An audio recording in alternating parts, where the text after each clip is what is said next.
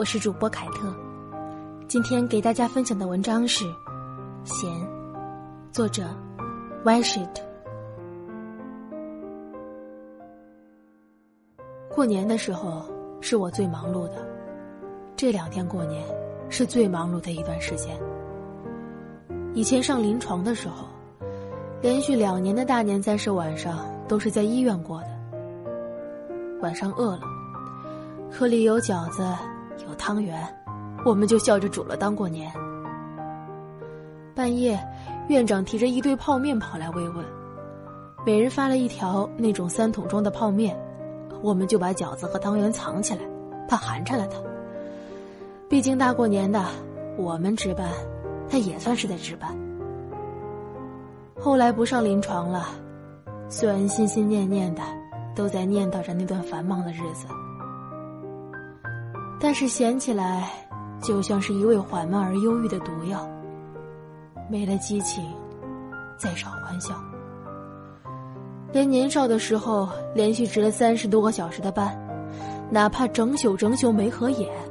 下了夜班，喊一句“跟我出去飞呀，出去浪呀”，匆匆扒两口饭，换了衣服，就能冲进网吧、KTV 再浪个通宵。那时候怎么会有那么好的精神呢？其实也没过多久，也就两年而已。前段时间在外学车，高中最好的哥们儿跑来市里看我，就跟他去网吧杀了一晚上。第二天早上六七点，队友突然喊了一句：“打快点，打快点，要上课了！”我一口烟呛得岔气儿，差点没缓过来。早上八点，吃了早餐，想着回去再睡俩小时，然后去驾校学车。按以前的精神劲儿，这是没问题的。我也以为我是没问题的，结果倒头就没起得来，再睁眼。就是凌晨了，那时候怎么会那么困呢？不禁想起和哥们儿刚认识的时候，我也是大神一般的人物。高中三年没怎么上过课，睁着眼睛的时候我在谈恋爱，闭着眼睛的时候我便在睡觉。我站着能睡觉，我回答问题能睡觉，我考试睡着了，流出来的口水弄湿了整张卷子。然后一睁开眼，看见他在远处朝我笑，我也朝他笑。后来就闲了，闲了就忘了很多事。闲起来是最恐怖的事，恐怖的会让人忘记闲这件事情本身。每天早上睡到自然醒，再也不朝天子，不拜君王，自然也不看书，不学习，不写小说，不写论文。闲起来呀，他会忘了我是谁，我也会忘了他是谁。我们都开始缺乏人这个最基本的定义。人和人之间，只是网络上流通的符号。一万个细胞，只不过是一万个零和一组成的东西，可能连物质都算不上。客观存在的事物，现在也可以不算作是物质。它可以是虚拟的，可以是你，是我，自然，也可以是感情，这么个东西。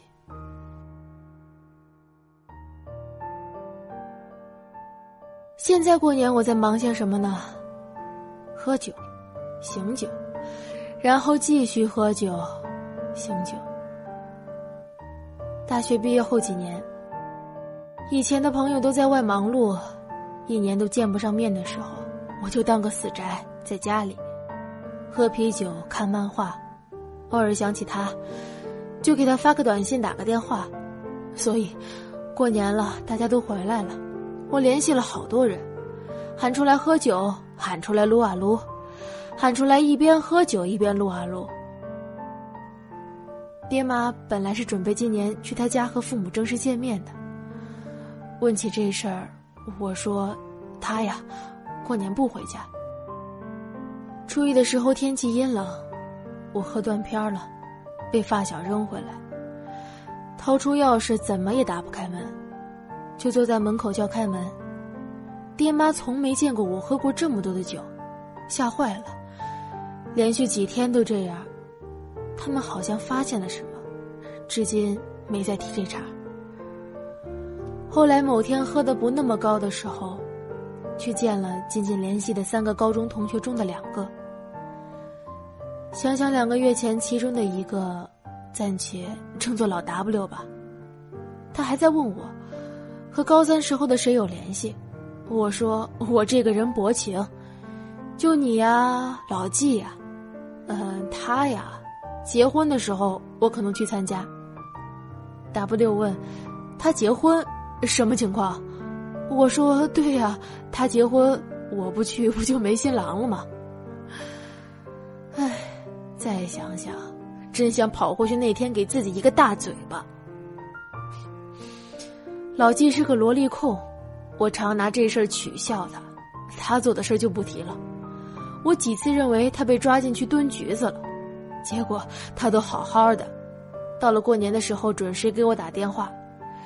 让我颇为感叹，我国民的法律意识太差。那晚上，我和他散步，从小城的最西边，一直走到最东边。最西边就是我家，最东边以前是他家。老金和我说，他的梦想不再是那个小萝莉，而是想要好好学习生物技术，提取某种细胞体内的长寿基因，达到让人类长寿的目的。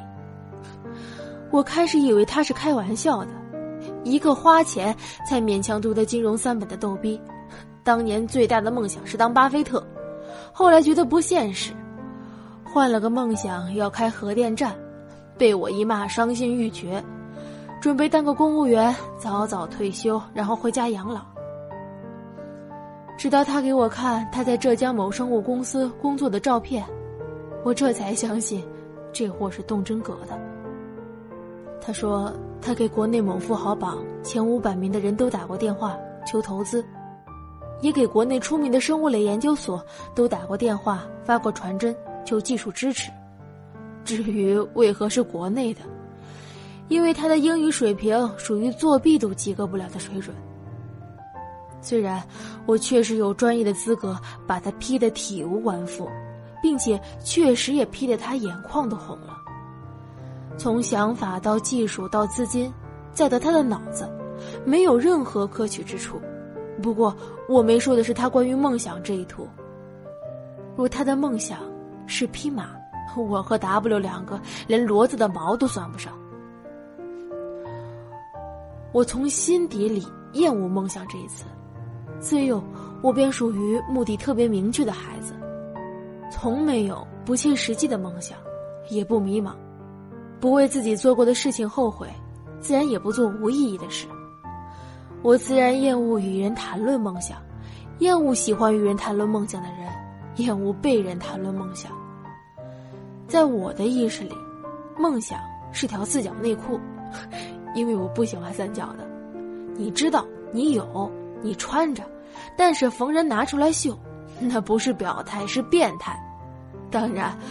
我是常年挂空档裸奔的主儿，每年我的愿望都是世界和平，从无其他。我想安安静静的毕业，去他所在的城市，和他结婚，结束这场近十年的残局，生个女儿，把她和女儿都打扮的漂漂亮亮的。等我值夜班的时候，他俩就跑来医院给我送夜宵。